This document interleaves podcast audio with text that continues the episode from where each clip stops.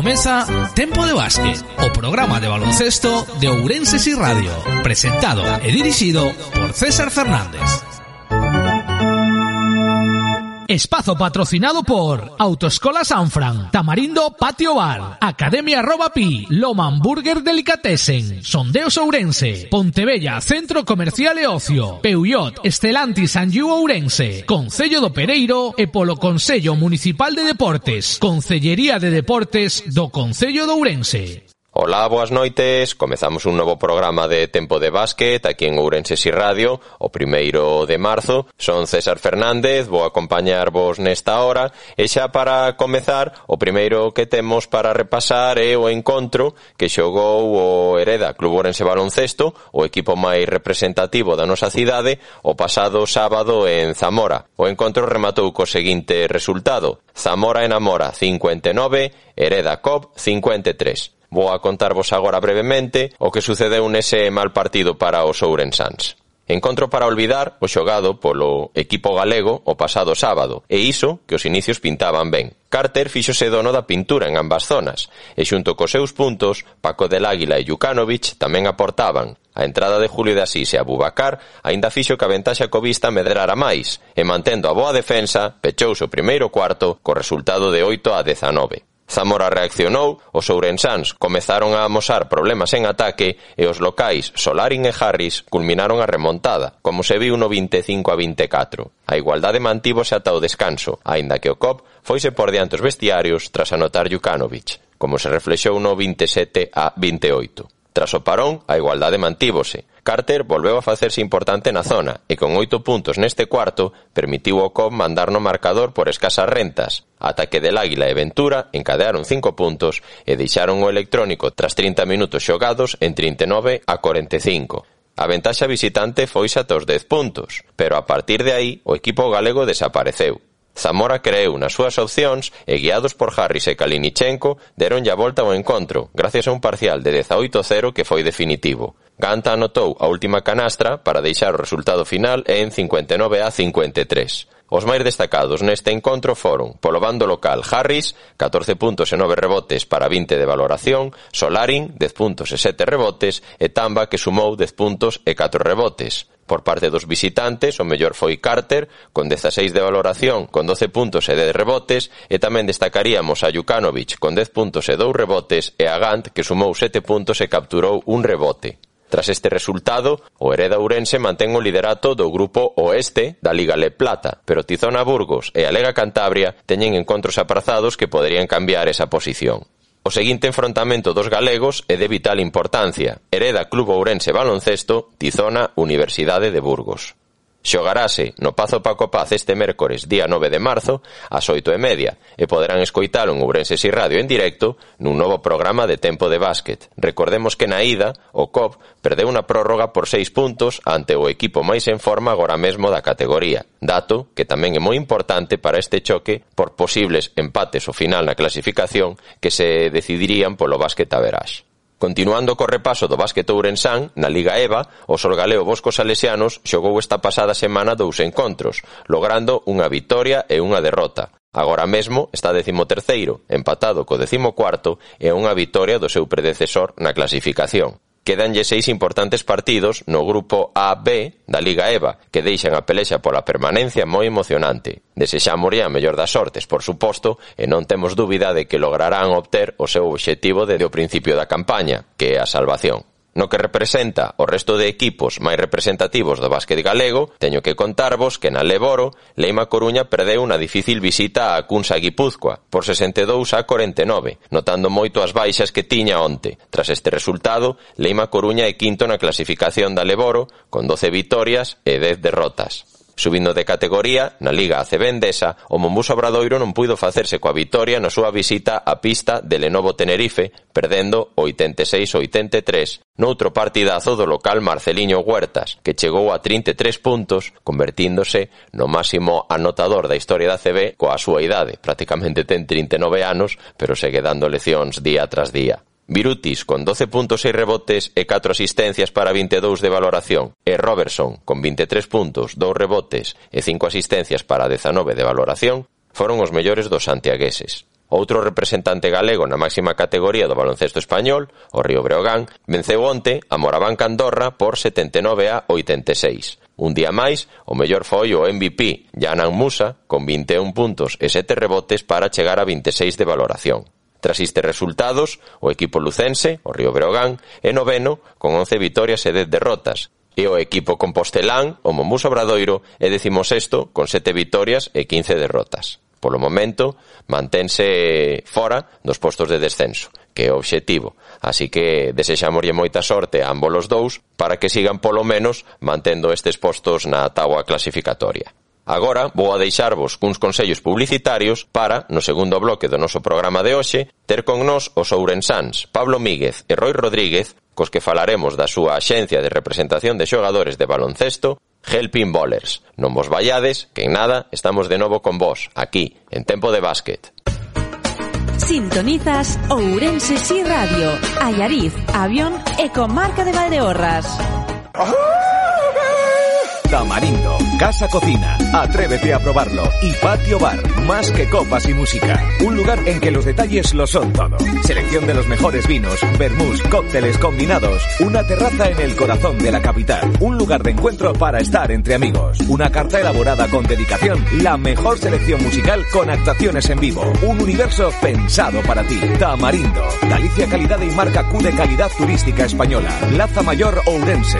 Sondeos Ourense, expertos en pozos de barrena, energía geotérmica, micropilotes, anclajes y cimentaciones, captación de aguas termales, salas de bombeo, automatización de riego y todo tipo de obras hidráulicas. Sondeos Ourense, infórmate sin compromiso. Buscaremos la solución que más se adapte a tus necesidades y siempre garantizándote la máxima profesionalidad. Sondeos Ourense, Rúa Seixalvo 3, 988 26 91 53 y sondeosourense.es.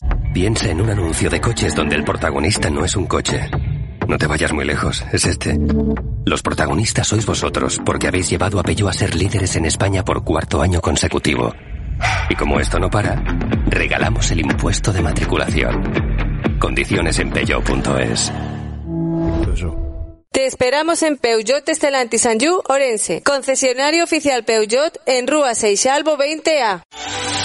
¿Necesitas un refuerzo en tus estudios? En Academia Robapi impartimos clases de apoyo particulares o en grupos reducidos. Primaria, ESO, bachillerato, selectividad, ciclos, universidad, clases de informática para todas las edades y también cursos online con novedades todos los meses que podrás consultar en nuestra web cursos.arrobapi.com. Nos adaptamos a las necesidades de cada alumno. Academia Arrobapi, Progreso 113, entrada por Herbedelo, teléfono 988 60 55 47 www.arrobapi.com Queres vender ou alugar unha propiedade no Pereiro? Date de alta na nosa plataforma viveno.pereiro.gal e segue os pasos para publicar a túa propiedade.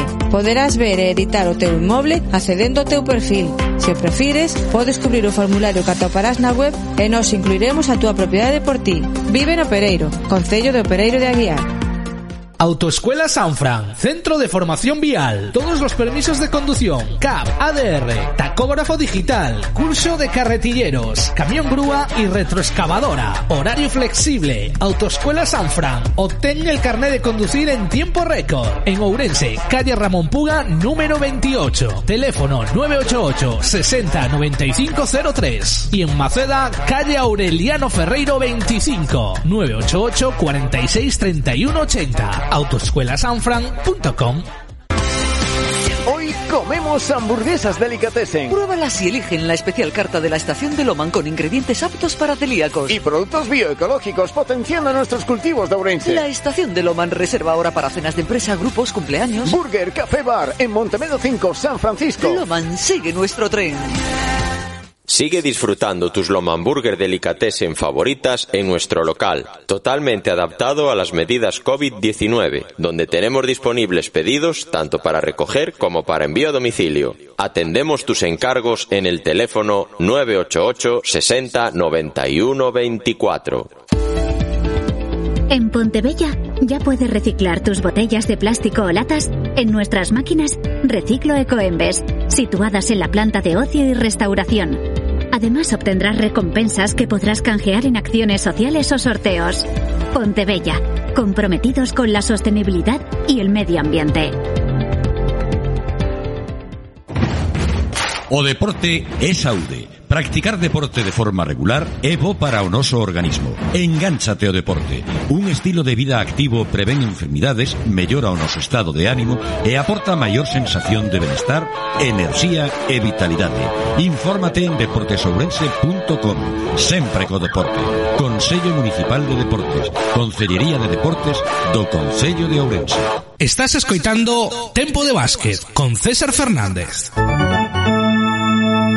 Finalizados los consejos publicitarios, llega el momento de hablar con nuestros invitados del día de hoy. Tenemos aquí a dos urensanos, como son Pablo Míguez y Roy Rodríguez, que se les ha dado ya hace unos años por crear una agencia de representación de jugadores. No sé si idea locada o fuisteis unos visionarios. Muy buenas noches, chicos. Buenas noches, César. ¿qué Buenas noches, César. ¿Cómo surge esto, Roy? ¿Cómo decís, nos vamos a dedicar a lo de representar a jugadores de baloncesto? Bueno, me la lanzas a mí, pero yo creo que esta, la primera, era, era para Pablo. Pues ¿no? se la lanzamos a Pero Pablo, porque- venga. Bueno, no, te la respondo porque yo creo que, que sí que eh, es de un mérito enorme lo que hizo él. Pablo, ya digamos, lo gabo yo un poco, ¿no? Porque la idea es suya, esa es la verdad, y surgió en, en el máster que hay aquí de gestión empresarial de deporte, un máster de, de Ourense que está muy bien valorado, de hecho, un, un saludo aquí para Patricio, nuestro, nuestro tutor allí, y eh, en, en lo que era el trabajo de fin de máster, Pablo tuvo la idea, empezó con la agencia junto a un compañero que, que es David,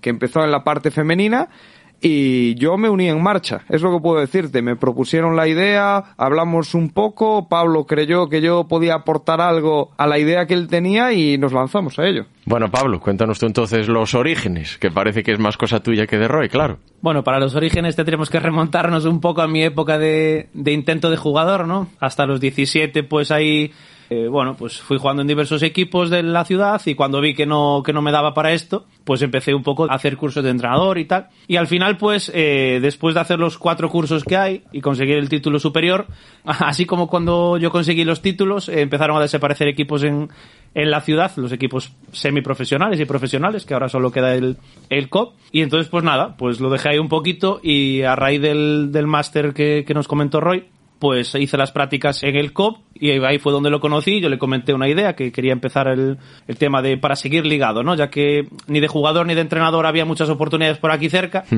Para seguir ligado, pues tenía la idea de empezar el tema de la representación de, de jugadores. Entonces, Roy, tú lo conociste cuando estabas aún de responsable de comunicación del club. Sí, nos conocimos efectivamente en las... De aquellas cuando casi casi eras colaborador habitual de Si Radio todos los lunes. Efectivamente, ahí conocí a Pablo en, en las oficinas del Club Ourense Baloncesto. Allí, de hecho, podemos decir que empezamos a tener nuestras primeras charlas. Yo en esa etapa, efectivamente, pues ya llevaba varios años en el club.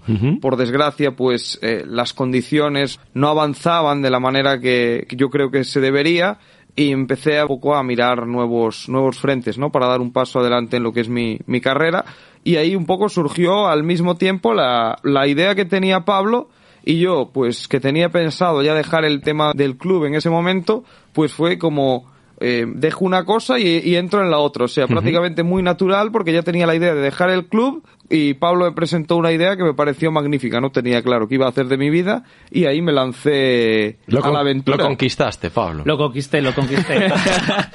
a ver, yo al, al final con el tema del máster yo le comenté que mi idea era empezar la, una agencia de representación deportiva. De hecho, mi, mi trabajo fin de máster fue cómo crear un- una empresa en ese campo y se lo presenté y claro, yo bueno, yo cuando llegué a COP pues eh, conocí a, al Roy no solo de la comunicación, no solo el jefe de prensa o director de comunicación o como el, el título que tuviese de aquellas, sino un Roy que, que tenía eh, una base de datos eh, tremenda de jugadores de los años, porque esto a lo mejor mucha gente no lo sabe, pero él estuvo muchos años ayudando a, a Gonzalo y a Miguel a la hora de, de elegir jugadores, de fichar y de buscar información y hacer incluso informes, ¿no? De- Me consta, me consta que me- miraba ya de aquellas muchos vídeos, eh, buscaba características igual que les comentaban allí Gonzalo y Miguel y entiendo que ya, mira, ya te sirvió eso de base para que te fichara aquí Pablo muy atento a, a ver que eras el, el indicado. Sí, a mí al final siempre me tiró el tema de gestión, de fichar, de, de ver, ¿no? Al final lo llevo haciendo desde la universidad, dado un poco que estudié periodismo, pues el tema de jefe de prensa siempre es un poco la, la labor que tenía allí principal, pero bueno, fui haciendo muchas otras cosas en el club, pude aprender mucho, tema legal, que sabe Pablo, de derecho, porque esto de la representación lo hablaremos después. Sí, sí, tenemos aquí preguntas sobre eso. Esto sobre todo son eh, tema legal, contratos, todo tipo de visados, eh, viajes, eh, permisos de trabajo, sí, sí. Eso es, eso te iba a decir ahora. Entonces tiene una amalgama muy grande de cosas que hay que tocar, además de lo que es la propia representación del jugador, que es un poco el asesoramiento del propio chico y la negociación con el equipo y después arreglar los problemas que vayan teniendo durante el año. Hay una serie de campos, legal, económico, que hay que tratar y bueno, pues sí que lo de estar en un club además un club pequeño que te obliga a tocar muchos temas, pues te permite aprender de muchas cosas. Bueno, Pablo, hablábamos de que la idea surgió de ti, tú pusiste en marcha Helping Bowlers. Entiendo que tuviste también que formarte específicamente en lo que es eh, ser agente, ¿no? El curso de agente FIBA, por ejemplo. Ese tuviste que, que sacarlo para poner en marcha la agencia. Sí, es, es, como una licencia, ¿no? Es un número que te permite o que te, te facilita, ya no solo a que los jugadores eh, confíen más en ti por estar eh, licenciado, sino que también es en muchos países es obligatorio, ¿no? Ser agente FIBA para poder eh, firmar los contratos de, de, intermediario. Y eso pues fue el, el curso y el examen que, que tuve que ir a hacer a Suiza en el 2019 y pues fue, fue, un pasito más, ¿no? Un pasito más para sobre todo la profesionalización de la, de la agencia. Bien, hablamos de una agencia de representación de, de, de jugadores. Al final supongo que lo más importante es eh, llevar pues distintos eh, jugadores. Eh, ¿Cómo es este contacto que hacéis? Primero es el jugador el que se interesa por vuestra agencia, el explicar vuestro proyecto. Vosotros sois los que veis a algún jugador que puede ser interesante un poquito, pues, para tener más variedad dentro de vuestros representados. ¿Cómo, cómo es este proceso? Bueno, los comienzos fueron eh, intentar tocar lo que los jugadores que podíamos ver interesantes y a la vez también escuchar eh, y analizar a los jugadores que nos contactaban por redes sociales o por email o incluso por teléfono. Ahora, pues con el paso del tiempo, ya que tenemos unos clientes algo afianzados, pues vamos un poquito más, eh, que eso es el trabajo de Roy, vamos un poquito más a las necesidades, ¿no? Pues si vemos que nos hace falta un base porque tenemos eh, menor número de bases en la agencia o que nos hace falta un 4 con tiro, pues ahí es donde, para no duplicar muchos perfiles, porque al fin y al cabo tampoco puedes generar mucha competencia interna dentro de la agencia, porque nosotros tenemos que ofrecer a los jugadores, si nos piden un perfil, pues tenemos que tener una o dos opciones, pero tampoco podemos tener 10 porque si no nos estamos pisando a nosotros mismos. Uh -huh. Entonces, pues un poquito trabajamos sobre las necesidades que tenemos a nivel interno y sí que ahora pues somos más específicos, somos más eh, escogidos a la hora de, de, añadir jugadores nuevos a la agencia. Bien, y Roy, tú cuando tratas con un club, tanto tú como Pablo, ¿es el club el que os demanda un perfil de jugador o tú un poco conociendo, supongo que harás un estudio, ¿no? De, de ese club que te llama, de las necesidades que tiene, ves eh, un poco qué jugador de los que tenéis disponibles le puede encajar? Sí, es un 50-50 ahí. Realmente eh, centrando un poquito en España, aunque también trabajamos en el extranjero, pero yo creo que aquí, si acotamos en España, la gente va a entenderlo mejor. Podemos acotar o ver qué tipo de jugador cuadra con cada entrenador, ¿no? Es decir, no es lo mismo el perfil de tío guerrero batallador que busca Pedro Rivero que los jugadores de mayor talento técnico quizás, aunque en defensa pues después haya que amoldearlos que puede buscar más Gonzalo García de Victoria, ¿no? Por ponerte un ejemplo de Leboro que conoce todo el mundo como, uh -huh. como entrenadores. Después te piden, efectivamente, te piden pues, no, estoy buscando un 3. Vale, pues tú le pasas aleros. Y ahí ya ven, tienes tres aleros, los envías, pero focalizas en el que crees que se va a moldar más. Si te dicen, no, mira, quiero un 3 con tiro especialista, que abra el campo, que sea capaz de defender tres posiciones y cada vez pues me ayude en el rebote de ataque. Vale, pues ahí ya es un perfil muy específico y tienes que amoldarte y lo que no puedes es si lo que tú te queda libre es un escolta eh, defensivo, pues mandarlo ahí, ¿no? Porque ya, ya. eso no cuadra. Ya. Entonces, bueno, pues de, sí que depende un poco ahí el que te da más información, el que te da menos, pero por ahí vas. Y, y con nuestra cartera de jugadores, pues intentamos adaptarnos lo más posible, buscar el mayor número de opciones para estos jugadores y que así puedan lograr las mayores ofertas para después decidir y, y lograr el mejor contrato. ¿Y tenéis algún convenio o colaboración con otras agencias? Pues por ejemplo el caso que tú me decías, no encuentro ningún jugador del perfil que me pide el club, pues como tengo convenio con mi compañero tal, eh, hablo con él y, y, le mando esta demanda o a tanto eso, no llegáis. Eso es muy típico Y es para mí uno de los grandes males del mercado, porque en cuanto se empiezan a meter más agentes por el medio, eso se hace sobre todo con agencias extranjeras, americanas o europeas, pero en cuanto hay más agentes por el medio, tú no sabes lo que quiere de verdad hacer el jugador. Y ahí se crean grandes conflictos y problemas con los clubes. Es decir, eh, igual hay un agente americano que quiere meter al jugador sí o sí y te dice, no, pues en este precio sí que va a aceptarlo el club. Y tú lo ofreces, consigues ese precio y después, a la hora de la verdad, el jugador se desmarca y pide el triple.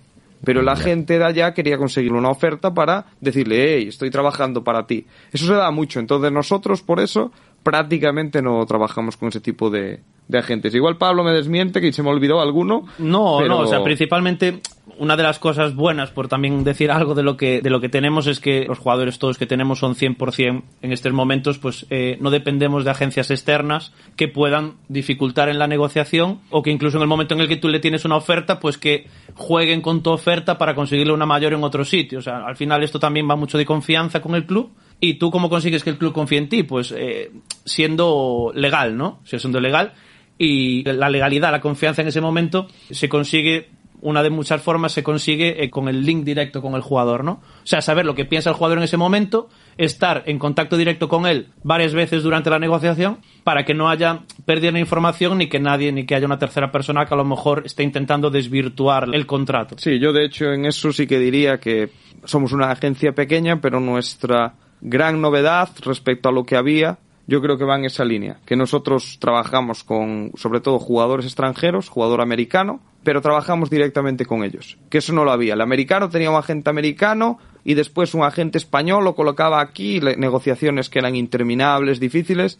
Nosotros, quienes nos contacta, sabe que el jugador trabaja directamente con nosotros, es decir, eh, Aaron Menzies, eh, Calvin Hermanson, Kyle Mallers, Andrés Ibargo, ese tipo de jugadores que están en Leboro todos, son jugadores 100% nuestros, entonces si me contactan a mí, yo voy a llamar directamente al jugador, no hay más gente entre medias. Entonces, bueno, eso yo creo que es una de nuestras principales ventajas en esto. Y facilita todo mucho, porque al final, evidentemente, si tú tienes que contactar con su agente en Bulgaria, en Estados Unidos o donde sea, ya como que son tres saltos. A la hora igual de que llegue el contacto entre club y jugador, eh, se complica todo mucho, la verdad. Sí, sí, sí. Y bueno, de hecho es eso, eso es uno de los grandes males del básquet y ya no quiero saber del fútbol cuando veo que hay seis agentes por el medio que participan y dices tú, Dios mío. Bueno, supongo que al final, claro, el fútbol mueve más dinero, sobre todo hablando de la categoría masculina.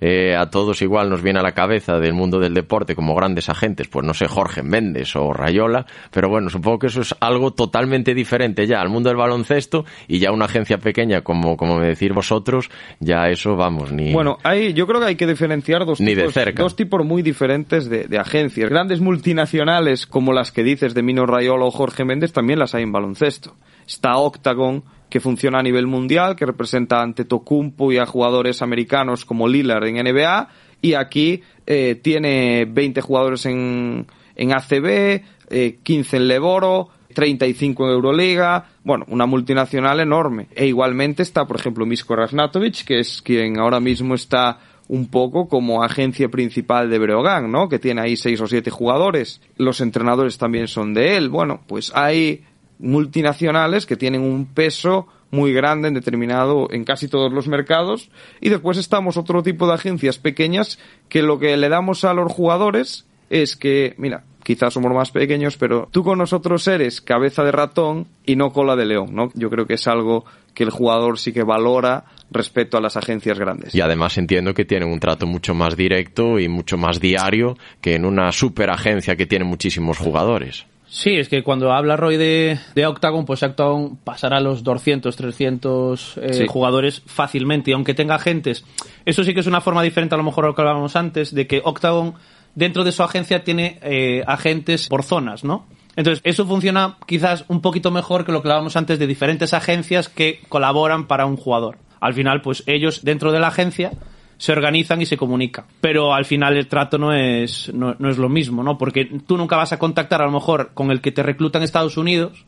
Desde que te recluta no vas a tener el trato más, porque después a lo mejor te meten en España, entonces es el agente que está en España el que trata contigo. Entonces, desde la fase en la que tú entras en la agencia hasta después del, del fichaje, pasas por varias personas, a lo mejor durante tu durante tu carrera, cosa que con nosotros en este caso no pasa porque reclutamos, eh, los atendemos, los firmamos y, y el proceso es todo entre rollo. ¿Y os turnáis o cuando alguien eh, hace contacto con un jugador, ya ese, pues Roy o, o tú, Pablo, ya seguís eh, toda la vida, digamos, tratando individualmente con él? Hay una división del trabajo que yo creo que es lo primero aquí, que es que Pablo se ocupa de los clubes y yo me ocupo de los jugadores. ¿no? Ajá, vale. Mayormente, lo cual no quita que, pues, durante época de reclutamiento que llamamos de nuevos jugadores, pues Pablo me ayude y haya jugadores que es- hablan con Pablo, ¿no?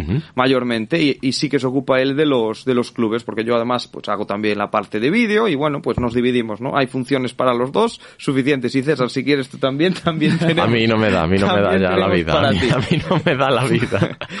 Pero... Pero bueno, es interesante. Si alguno de nuestros oyentes quiere asociarse aquí en Helping Bowlers, pues que, que os llame al menos y a- abrís ahí una línea de contacto. En prácticas, ¿no? Bueno, bueno, pues en prácticas. Por algo hay que empezar. Pero, pero bueno, te digo, eso, tenemos el, el trabajo dividido. Yo sí que me ocupo más del tema jugadores. Y dices tú, tema de, de si queda para uno o lo cambiamos. Bueno, depende. Es decir, yo hablo con un jugador, pero si Pablo trae una oferta para dar esos detalles, es mejor que hable con Pablo. Pablo, claro. Si Pablo tiene un jugador, pero yo después, que me ocupo del tema de los visados, que te había dicho antes, tenemos que arreglar visado, pues ese jugador habla conmigo ese tema. Al final, creo yo que la mayoría acaba hablando con ambos bastante. Sí, al final está familiarizado con los dos, tiene confianza y os conoce a los Sí, dos. incluso, por ejemplo, ahora que hablo de los visados, eh, a lo mejor yo hablo con el director deportivo o con el entrenador para el fichaje del jugador y una vez haya algún problema con visado, falta algún papel, pues el delegado de equipo o el que se encarga de visados en ese club, pues a veces habla con Roy también. Entonces intentamos llevarlo un poco a la practicidad para que sea lo más directo posible porque en ese tipo de, de casos los visados son un dolor de cabeza. Entonces eh, cuanto más directo y más rápido se haga todo, pues siempre, es- siempre es mejor. ¿Cuántos jugadores tenéis ahora mismo en cartera aproximadamente? Pues alrededor de unos 50. Ujú. Alrededor de unos 50. Y la mayoría jugando aquí en España. Sí. Una mayoría sí, pero un 40% de nuestros jugadores, 35 o 40, están en el extranjero. Ajá, vale, vale. Esa es nuestra división. Siempre entre el 30 y el 40 está jugando fuera. ¿Cuántos idiomas habláis? Pablo habla tres. habla tres, bien. Yo hablo dos y el otro hablo gallego con... con- con Gallego de Celanova. Sí, no, no. Quería decir tres aparte del gallego, me refiero. Vale, vale. Porque el gallego lo utilizamos aquí, pero fuera no. Hmm. Que es eh, castellano, inglés y en el caso de Pablo decía portugués, era el que quería nombrar. Que él, él lo habla bien, yo hablo gallego con un poco de, de acento. Más, más o menos, yo creo que es algo parecido también. Lo que pasa es que, bueno, al final, al tratar, bueno, esto es, esto es como todo, ¿no? O sea, como los idiomas, al fin y al cabo, es hablarlo y vas cogiendo palabras, vas cogiendo eh, algunas terminaciones, algunas pronunciaciones y al final, pues yo lo que hablo es gallego y le pongo palabras de- del portugués, ¿no? Yo me fijé, por ejemplo, en, en Moncho López, que después de 10 años o 12 que lleva en Portugal, le vi entrevistas y habla gallego. O sea, habla gallego, le mete alguna palabra en portugués, pero se le entiende y le- Bueno. y le entienden perfectamente, entonces yo pues he cogido un poco ese ejemplo, ¿no? De, de, de intentar, pues que también que se vean, porque los clubes al final le gusta que también tengas esa, esa comunicación y facilitarle a los clubes portugueses, pues le gusta que, le- que intentes hablar portugués y de hecho alguno, sobre todo del sur, que no conoce lo que es Galicia, pues de la zona del Algarve y tal, ellos piensan que es un portugués del norte, cuando al final es un, es, es- es un gallego, ¿no? Porque no tienen contacto con el gallego. Bueno, Sin hay un buen, un pero- buen truco, un buen truco. Sí, sin embargo, después Guimaraes o que tenemos, tuvimos algún jugador allí, bueno, y, y tenemos ahora mismo, o Porto, pues cuando hablas con ellos, pues sí que saben que estás hablando en gallego, pero te entienden perfectamente. Sí, aparte de eso, después estaría el tema del, del francés, donde vamos así, así, pero sí que, por ejemplo, para un jugador de solo habla francesa, se nos dificulta un poco el tema del, del reclutamiento, ¿no? Que, quiero decir, alguien que no hable inglés, ¿no? Me acuerdo de un jugador de, de- un jugador internacional por la República Democrática del Congo, que tenía nivel para jugar en Europa, pero claro, empezamos a hablar, el chico no hablaba una papa ni de español ni de inglés. Claro, ¿qué pasa? Eso le dificulta con nosotros, pero es que nuestros mercados también va a ser muy difícil que pueda fichar. Yo me acuerdo de Abdu Endoye, ¿te acuerdas de. Endoye cuando estaba en el COP? El gran problema de Endoye, posiblemente para no dar más rendimiento, es que el chico no hablaba ni inglés ni español. Eh, y claro, el francés era muy difícil porque los entrenadores tampoco hablan francés habitualmente. Sí, sí. Entonces eso dificulta mucho la, la adaptación. Claro, para ir a mercados como Francia, nosotros tenemos un socio allí que es quien ofrece nuestros jugadores, porque nuestro nivel de francés pues no es y hace falta una licencia especial. Y para entrar en mercados que son un poquito más cerrados, como Rusia, como Japón, como China, sí que necesitas a gente local que hable 100% esa lengua. Ahora, si hablamos de Europa, es decir, Suecia, Alemania, Dinamarca, Eslovaquia, República Checa, ahí con el inglés te defiendes 100%. Bien, bien, bien. Bueno, pues una vez que nos dejáis esto claro, vamos a dar paso ahora a unos anuncios, al último corte publicitario del programa y en nada continuamos aquí con esta charla divertida en el último bloque de nuestro Tempo de Básquet de hoy. Sintonizas Ourense Sí Radio, Ayariz, Avión, Ecomarca de Valdeorras.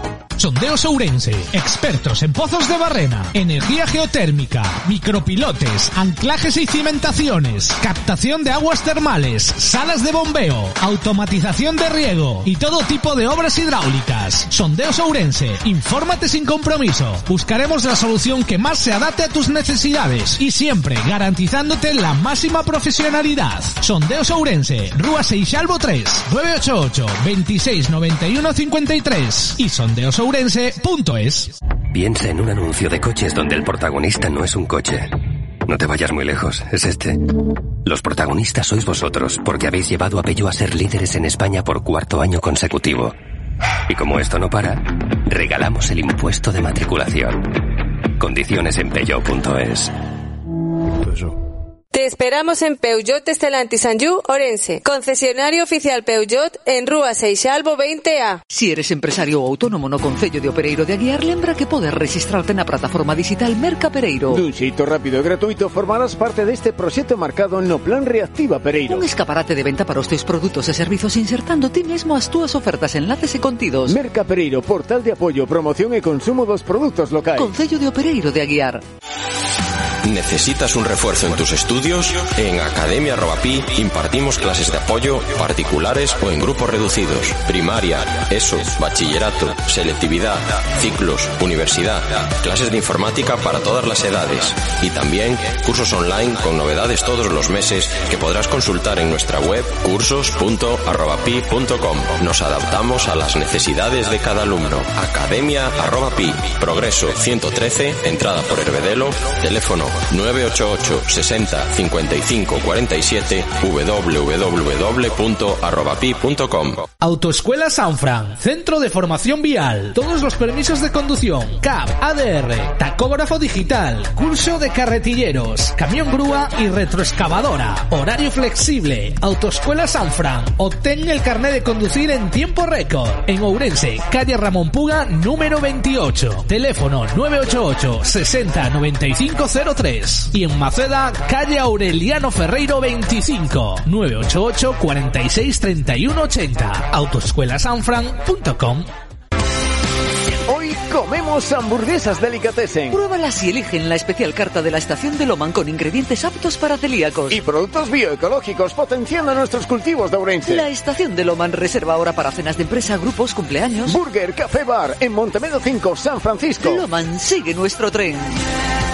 Sigue disfrutando tus Lomamburger Delicatessen favoritas en nuestro local, totalmente adaptado a las medidas COVID-19, donde tenemos disponibles pedidos tanto para recoger como para envío a domicilio. Atendemos tus encargos en el teléfono 988 60 91 24. O deporte é saúde. Practicar deporte de forma regular é bo para o noso organismo. Engánchate ao deporte. Un estilo de vida activo prevén enfermidades, mellora o noso estado de ánimo e aporta maior sensación de benestar, enerxía e vitalidade. Infórmate en deportesourense.com. Sempre co deporte. Consello Municipal de Deportes. Consellería de Deportes do Concello de Ourense. Los sonidos electrónicos de ayer y de hoy han llegado a Ourenses y Radio. Hola, soy DJ Caesar. Y yo, DJ Vespi. Os esperamos todos los sábados a las 9 de la noche en Dance Floor. Tu programa de música electrónica y Remember, novedades, colaboraciones, el top de lo que más rompe. Junto con los temazos Remember que marcaron una época. En Dance Floor, todos los sábados a las 9 de la noche en Ourense Sí Radio. Talleres infantiles en Pontebella. En marzo, temáticas de primavera y Día del Padre junto a actividades variadas, manualidades y zonas para jugar, bailar y dibujar. Los viernes y sábados de 6 a 8 y media de la tarde. En planta baja, detrás de 100 montaditos. A partir de 3 años. Pontebella. 20 años. Imposible sin ti. Estás escoitando Tempo de Básquet con César Fernández. Finalizado el último corte publicitario del Tempo de Básquet de hoy, vamos a continuar aquí en nuestros minutos de entrevista con Pablo Míguez y con Roy Rodríguez, ourensanos, agentes de jugadores que tienen la agencia Helping Bowlers. Precisamente antes estábamos hablando de idiomas, de diferentes campeonatos en los que teníais los jugadores. Eh, me dijisteis que principalmente España, pero bueno, amplío yo un poco más. En Europa también comentasteis que algo sí. En Estados Unidos también estáis llevando jugadores. Entiendo que para jugar aquí en Europa, ¿no? Claro, sí, nosotros trabajamos con jugadores americanos, jugadores caribeños, eh, los llamados cotonús, ¿no? Pero siempre focalizados con nuestro mercado principal en Europa. Hemos tenido algún eh, acuerdo, algunos fichajes en Sudamérica, algunos fichajes en otros mercados, pero principalmente nuestro mercado es Europa. Dentro de eso, pues sí, lógicamente ahora mismo, eh, a ver que me ayude Pablo aquí, pero tenemos jugadores en Portugal, en Islandia, en Francia, en Finlandia, en Eslovaquia. Hemos tenido también en Noruega, en Dinamarca, en Alemania, en la República Checa también hemos tenido. Reino Unido, México, Eh, en- por lo menos. En Islandia. No, pero estamos hablando de destino. Claro, de, jugador. des- de destino. vale, de destino, vale. sí. En los clubs, los Sí. clubs en los que juegan. Ujú. Vale, vale, vale, vale. Lo normal es que los jugadores sean de nacionalidad americana, la mayoría de ellos. Tanto americanos puros o con pasaporte cotonú. Y después, pues, eh, algún europeo y, y colombianos, que tenemos Sí, dos. y algún jugador español joven. Joven, siempre mayor de edad. Nosotros Bien, eh, en Le Plata, por ejemplo, este año estamos siguiendo al COVID y vemos que es muy importante el tema de los cupos. Hay que tener dos cupos en cancha, que muchas veces la gente confunde cupos con jugador nacional, son cosas diferentes. Hasta puede haber algún jugador que no sea español y que sí sea cupo. A la hora de buscar vosotros un jugador para meterlo dentro de vuestra cartera, ¿esto es especialmente interesante o al final, bueno, pues os da un poquito igual? Sí, sí que es interesante, sobre todo teniendo en cuenta lo que te decía, que España es nuestro principal mercado. Al final somos de aquí, ¿no? Y, y tenemos esto como mercado principal. Entonces, un jugador que sale, por ejemplo, de América, que nosotros tenemos una fuente importante de reclutamiento en NCAA y sale ya de una universidad y imagínate, se formó en España en edad cadete junior, va a contar como jugador de formación, ¿no? Que es el actual español. Ya hemos tenido eh, o tenemos algún jugador en- con esas condiciones, ¿no? Porque es un plus para los equipos. Y al final, por ejemplo, un pivote 2.15 senegalés, si cuenta como jugador nacional, pues tiene un valor extra. A la hora del papeleo que hablábamos antes, de los visados y demás, no sé si este tema lo lleva más Pablo, lo lleva más Roy. ¿Cuál es la nacionalidad más complicada para, para tratar eh, estos temas legales de un jugador? Yo hay más que nacionalidad, eh, te diría que prácticamente el único país que exige ese proceso es España. Entonces, eso lo tienes que gestionar con, con las embajadas españolas en los diferentes países y ahí es donde viene a veces el problema, ¿no? Porque piden muchos papeles, eh, es un proceso bastante largo, se demora bastante en el tiempo y que y no es nada sencillo, porque el jugador tiene que conseguir a veces papeles, el club tiene que conseguir papeles, nosotros tenemos que ayudar tanto al club como al jugador a conseguir papeles y es uno de los problemas que, que vemos que, que tiene España. De hecho, yo intenté contactar con el CSD, una carta, que no, no recibí contestación. Desde aquí, si me escucha alguien del CSD que, Pues a ver, a que ver, le eche a un, ver. que le eche un vistazo a aquella carta, pero, pero que al final eh, limita mucho a las agencias, limita mucho a los jugadores e incluso limita el mercado a los clubs. A ver, para hacernos una idea, Sí. eh, vosotros tenéis un jugador que más o menos ya está todo acordado con un club. Ese jugador, pues no sé, por decir algo ahí, es eh, de, de la República Dominicana. ¿Vale? ¿Cómo es el tema de papeleo para que le llegue a nuestros oyentes? Pues lo, lo primero eh, es que el club debe ir a la oficina de extranjería española, a la de su ciudad, es decir, aquí a, a la de Urense, a- al Parque de San Lázaro, y ahí presentar la documentación, que ya son bastantes papeles, para generar lo que se llama el permiso de residencia. ¿Vale? Ese proceso puede tardar entre una o dos semanas y tres, cuatro meses en las grandes ciudades como Madrid o Barcelona. Ahí ya es el la primera traba en, en ciudades de ese tamaño. Sí, porque hablamos de 3-4 meses, ya está la temporada empezada, ya Sí, está sí. la mitad casi de la primera y, vuelta. Y después, la segunda parte del proceso es el jugador con ese permiso de residencia y otra serie de papeles que debe conseguir, como antecedentes penales de cinco años, un documento médico certificando que está bien, eh, más papeleos varios, 12 pape o sea, 12 trámites. 12 trámites efectivamente que tiene que complementar, uno de ellos es este, este permiso de residencia que hace el club, pero 11 más, con eso tiene que pedir cita en la embajada o en el consulado español de su propio país o del país más cercano donde hay consulado o embajada española y terminar el proceso. Y ahí pasan mil, y hasta que no esté todo eso, no puede cogerse el avión y venir aquí a entrenar. Depende, depende de quién. Es decir, si eres un jugador que puede entrar en espacio Schengen, es decir, un jugador estadounidense, un jugador argentino, brasileño, puede venir como turista. Un jugador africano no. Entonces eso crea eh, problemas realmente con ciertos eh, mercados. Es decir, eh, por un lado el jugador africano o sea, quiere ayudar con el tema de ser un jugador cotonú, darle un estatus especial, pero al mismo tiempo no le permites viajar o le metes en trámites de 5 o 6 meses para terminar un, un proceso. Yo tengo a un jugador ahora mismo para Liga EVA que el pobre lleva cuatro meses de proceso desde que firmó el contrato. Con- contábamos entre dos y tres meses, pues no, ha sido aún más lento. Esas cosas a los clubes le hacen que al final digan, mira, pues fichamos un jugador europeo, porque ahora en Unión Europea hay libre circulación, como, como la gente sabe, y, y tiramos con eso. ¿Qué, ¿Contra qué va eso? Muy claramente te lo digo, contra el nivel de las ligas, el nivel de los extranjeros. Esto ha provocado que en algún caso algún jugador que podía estar interesado en que lo representarais vosotros, pues lo hayáis tenido que rechazar porque veis que esos márgenes impedirían el poder eh, llevarlo aquí a algún equipo. No tanto proceso de visado, pero sí, por ejemplo, eh, este año, bueno, ya el año pasado con la reducción de americanos en, en Le Plata, por ejemplo, eh, nuestro mercado de americanos, más que el mercado, el nivel de americanos que nosotros cogemos para la agencia, lo, lo hemos hecho crecer, ¿no? Porque si antes cogías a un americano de nivel medio, porque si no entraba en oro podía entrar en plata, esa segunda opción ya no la hay. Si no, si no entra en oro, hay que irse a Europa directamente.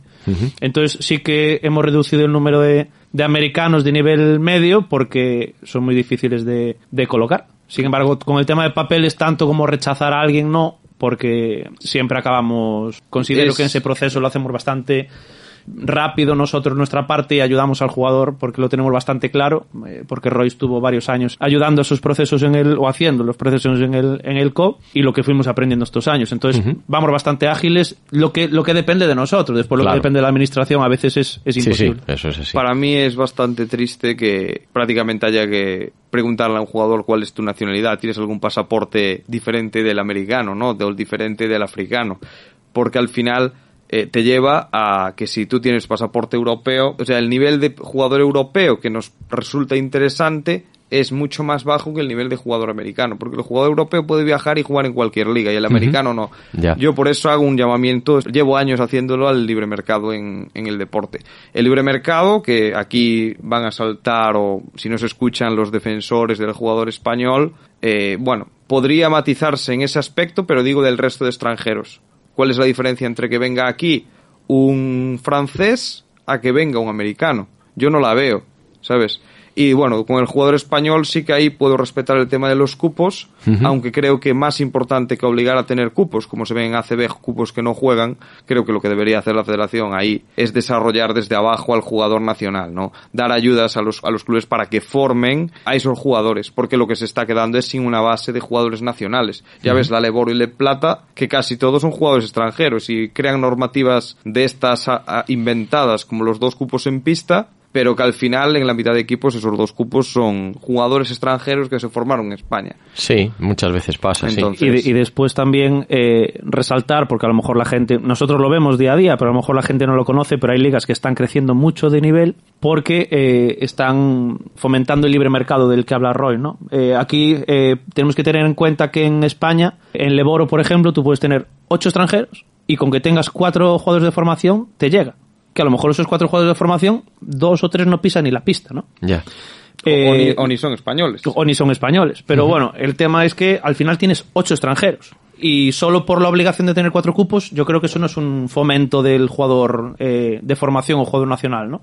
Sin embargo, en otros países que el nivel está subiendo es porque permiten a cinco jugadores extranjeros de cualquier nacionalidad, de cualquier sitio del mundo, como límite, ¿no? Entonces tú Ujú. fichas a cinco lo mejor que puedas y después los otros tienen que ser de, del pasaporte del propio país. Entonces ahí, si te fijas, estás con cinco extranjeros, pero con siete, seis eh, Sí, jugadores y al final van a tener que jugar sí o Al sí, final porque tener- cinco no, no pueden Al jugar final partido van a tener entero. que jugar. Sin Ajá. embargo, aquí se está con el tema de se fomenta el jugador español, pero solo cuatro y los otros ocho pueden ser de otras nacionalidades, europeos o cotonús o lo que sea. Al final, si nos paramos a pensar, ¿quién fomenta más que jueguen los jugadores del propio país? ¿Los que permiten tener cinco americanos? ¿O los que limitan el número de americanos pero te te permiten tener cinco o seis cotonús y solo cuatro jugadores de formación? Sí, sí. Claro, es que si lo ves desde ese punto, yo veo en ligas como Finlandia que está creciendo una barbaridad, sin tener finlandeses buenos, pero están creciendo una barbaridad porque el nivel de los equipos crece, porque pueden tener cuatro americanos, ¿no? Son, sí, cinco. son- Juegan cuatro, pero... son cuatro, pero pueden tener incluso a cinco por plantilla. yo- Entonces, yo- fichas a los mejores americanos que puedas. Eso lo que te genera es que durante los entrenamientos día a día, tus jugadores finlandeses Van a mejorar. crezcan porque se están compitiendo todo el rato contra gente Sí, buena. sí. Y, y que después con cuatro jugadores eh, tienen que jugar jugadores finlandeses sí o sí. Y que normalmente la base del equipo de un año para el siguiente va a ser la de esos jugadores de allí de casa. y cambian, algún es. americano renueva, pero eh, los finlandeses siguen y crecen y, Sí, sí, y tienen sí. oportunidades. Sí, sí. Cosa que aquí en España lo están intentando hacer, pero a la vez lo están haciendo al revés. Sí, al final aquí ha habido muchísima polémica con la normativa de jugadores españoles, ¿no? Porque al final querían subir de 4 a 5, pero se oponen, sobre todo en ACB pasa esto, ¿no? En Leboro al final va a la zaga de ACB, sigue la, la estela, digamos. Y ves a clubes como Vasconia con cuatro al final jugadores de formación que ninguno es eh, nacional. Al final, la norma del 6 más 6, por ejemplo, que es la que hay ahora mismo en Italia, primera división, o en Alemania, son las que van tirando más en Europa y las que sí que permiten que haya ese jugador español, porque al final los, los clubes dicen seis, pero puedo tener seis americanos. Al final van a ser seis buenos de verdad, con tres, cuatro españoles y dos chavales a los que voy desarrollando, voy a competir. Al final en jugador cotonú europeo fichan a más porque ninguno es tan bueno normalmente como esos americanos. Entonces se genera ahí una una disyuntiva curiosa. Pero bueno, ya nos vamos del tema, César. Que Bueno, no, no, ya- pero está ya bien. hacemos- está bien que nos deis te- ahí ese te- punto de te vista hacemos interesante. alegatos, ya, no, no, no, está muy bien que nos deis ese punto de vista interesante.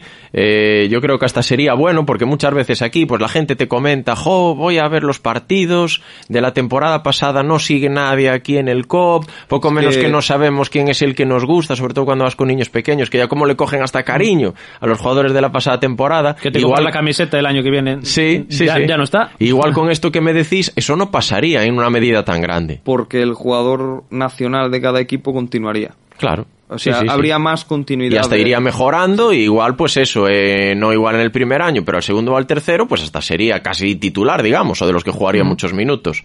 Otro tema que tenía aquí para preguntaros, eh, que es un tema también que, que se habla mucho, sobre todo en las pretemporadas, es la diferencia de coste que tiene inscribir a un jugador según su nacionalidad. Si es Cotonou, si es extracomunitario, si es nacional, incluso se ha hablado que la federación le da como un premio a los equipos que tienen más jugadores nacionales.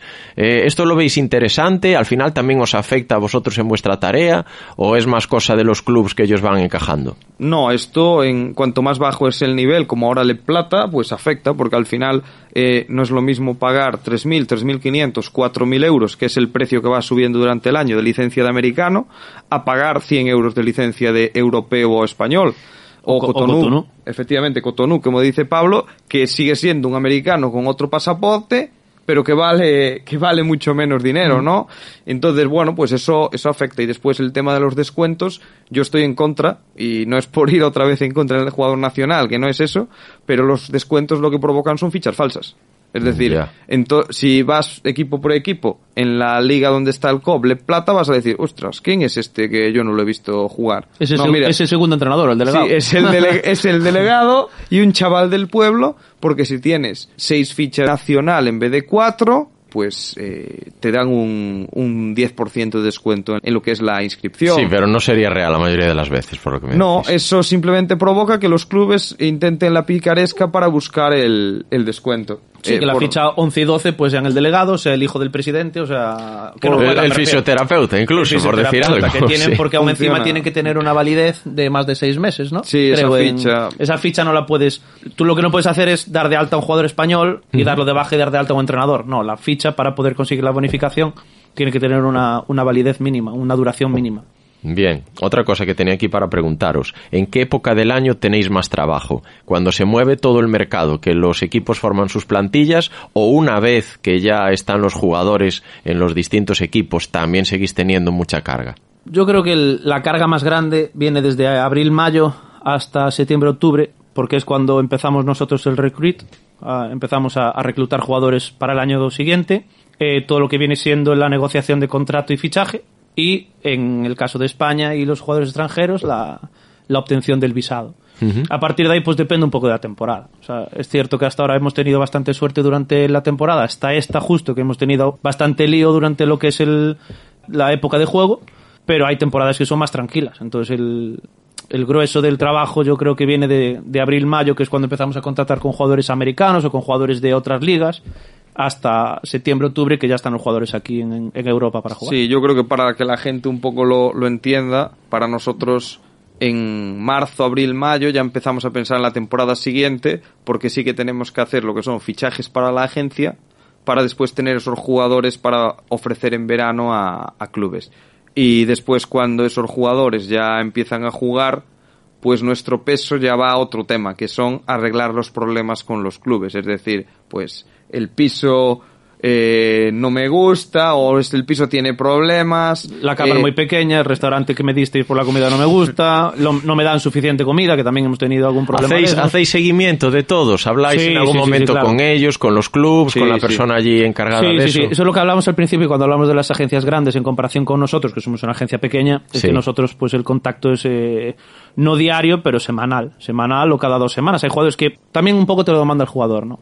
Hay jugadores que quieren hablar contigo todas las semanas o que te preguntan pues cómo me has visto el partido este fin de semana o tal y hay jugadores pues que prefieren pues estar un poquito más a su a su aire y hablas con ellos una vez cada dos tres semanas porque tampoco no te lo demandan ni tampoco quieren no porque no se quieren sentir presionados ¿Influye igual Porque- cuando están más a gusto en el club o cuando al final no acaban de encajar bien o depende de cada uno? Depende de cada uno, pero después influye, claro. Ajá. Influye. Pues si, si el club es un club profesional y te paga el, el día que te tiene que pagar, la comida que te ofrecen, porque algunos eh, en estos contratos, claro, es que nosotros estamos hablando de cantidades pequeñas. Entonces muchas veces para compensar esas cantidades pequeñas, el piso va incluido, entonces lo pone el club, entonces a veces hay problemas. Pues la cama es que me pusieron un tío de 2 metros 5 y está durmiendo en una cama de 1,90. Pues hay que hablar con el club, Ya. decirle que claro, que la cama del año pasado del base de otro sitio, pues no le vale para el pivo de este, de Sí, este año. sí, sí, sí, correcto. Entonces en estos contratos, lo que hablamos antes, eh, agencias como Octagon o contratos ACB, tú negocias un salario anual y el jugador pues se busca la vida, ¿no? Porque con ese salario le llega para tal. Sí, o Nosotros- incluso si es un jugador top, igual ya tiene él su personal encargado, pues de hacerle todas esas No, yo, gestiones. yo creo que ahí son los clubes. Es decir, la gran diferencia es el nivel de los clubes. Ajá. Claro,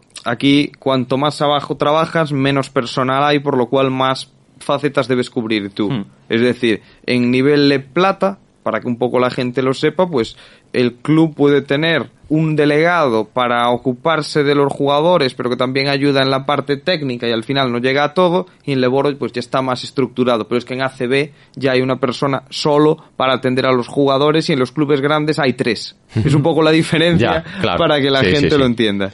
Bueno, me hablabais antes incluso de que algún jugador con esos contactos semanales que tenéis, que os pregunta qué tal me visto en el partido, tal. ¿Esto os obliga a hacer muchos viajes ya en la campaña cuando están jugando? ¿O hoy en día, gracias a las nuevas tecnologías, esto os ahorra mucho viaje y tenéis evidentemente el mismo trabajo, pero en un entorno más cómodo desde casa? Depende, hay de todo. Quiero decir, viajar es importante porque es importante que el jugador hable contigo en persona, ¿no? Al final no es lo mismo estar aquí, César, tú y yo, charlando un rato antes de la entrevista, después, teniendo este trato, que si tenemos una llamada. No es lo mismo, ¿no? Entonces es importante tener ese trato con los jugadores de cercanía. Y al mismo tiempo hay que ver, como no vas a verlos siempre, los partidos, ¿no? El sábado y el domingo son días de, de ver mucho baloncesto, de ver mucho baloncesto. Si no, te- si te desplazas hay que verlo en diferido, si no te desplazas son días donde, bueno, a mí, yo lo puedo decir, yo eh, le, le he pasado fotos a Pablo, tengo tres pantallas y en sábado y domingo están casi siempre las tres funcionando. Y bueno, además de seguir a los jugadores que ya tenéis en la agencia, supongo que también os interesa pues ver otros que igual pueden ser captables, como me Claro, decís. esos son a partir de este mes de enero, que ya es preparar lo que se llama la, la próxima temporada, sobre todo a partir de, de enero, y efectivamente hablar con jugadores que pueden estar descontentos con su agencia, con jugadores que, que salen de NCA que no tienen agente en América, con jugadores jóvenes que aún no tienen agente. Bueno, pues eso todo es, es todo a la vez, ¿no? Todo tenerlo bien calendarizado para que vaya adelante. ¿Os ha pasado también en algún caso que pues un jugador ya vuestro está contento y le habla a otro colega o compañero de vosotros y os va ya un poco el trabajo hecho? Sí, claro, o sea, eh, si un jugador está contento contigo, ellos han jugado en NCA o han jugado en otro club en España, otro club en Europa, y, y, ellos suelen mantener los contactos. Entonces, a veces si un jugador no está, no está contento o quiere venir, incluso a nosotros nos pasa de que contactan con nosotros eh, porque quieren venir a jugar a España, porque eh, ven que una agencia española le puede ayudar más que a lo mejor la agencia búlgara que pueden tener, ¿no? Entonces, pues sí que preguntan, pues ven a, a un jugador nuestro jugando en España y le preguntan, oye, tu agencia qué tal, porque yo quería jugar ahí, entonces a veces sí que vienen también contactos por esa vía, claro. Sí, y, te pongo un ejemplo, porque así un poco la gente también sitúa eh, la locura de este mundo. Este verano pasado, eh, Davis, que es un chico nuestro que está en, en, La Roda, uno de los más destacados este año en Le Plata. Claro, el chico, cuando yo hablé con él, de allí a una, un par de semanas le habían contactado, además de ello, otras 20 agencias, ¿no? ¿Por qué se viene conmigo? Pues porque un jugador suyo que era gran amigo, que jugó en la misma universidad, le habló bien de nosotros. Entonces, al final, el chico de entre 20 agencias. Ya tenía confianza. Claro, se queda con tres o con dos para hablar él y la familia, uh -huh. donde tiene amigos que están contentos. Es decir, tengo un, un, abanico muy grande. Entonces, ¿cómo reduzco? Pues si no entiendo de esto, pues hablo con gente que, que ya está en ese mundillo. Pues no, estoy con estos y estoy contento, venga.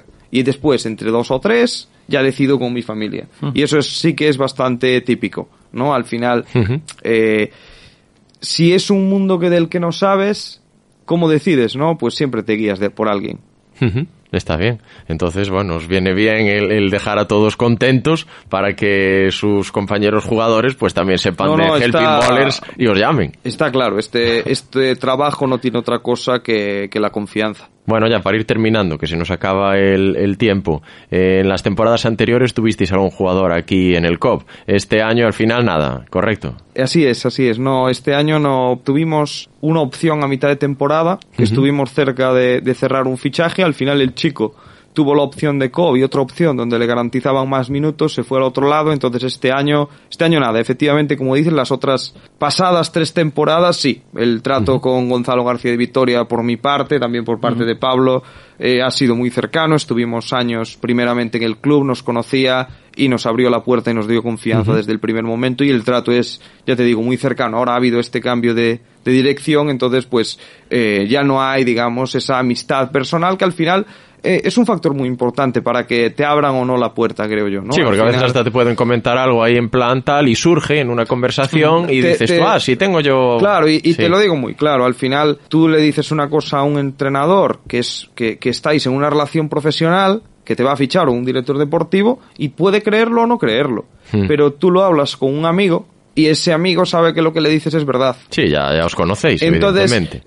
Se quita una barrera muy grande de este negocio que es el riesgo a me está mintiendo. Porque... Sí, un poco como igual hablamos antes con los jugadores, mm. entre compañeros, que ellos lo hablan, bueno, al final al estar todos los días juntos ya casi son amigos, ¿no? Pues aquí, claro, también es algo similar. Yo creo que es un, un factor fundamental, porque al final, eh, sobre todo jugadores que no conoces, que ves en vídeo, eh, pides referencias, los entrevistas, pero nunca sabes la verdad de todo. Tiene, uh -huh. Intentas acercarte a la verdad, pero nunca sabes la honestidad del, de la gente, ¿no? Al final, hasta que trabajas con él y lo ves varias veces, pues eso no es, no es tan fácil. Entonces, pues eso es un poco lo que yo creo que pasa. Bueno, sí, seguro que en el futuro pues algún jugador acabará, acabará aquí. Yo creo que igual en, en Leboro os veis con, con, más opciones de tener jugadores para el COP. Sí, yo creo que podíamos tener tanto para Le Plata como, como podemos tener para Leboro. Quiero decir, tenemos este año 10 jugadores en Leboro, tenemos uh -huh. otros 10 en Le Plata.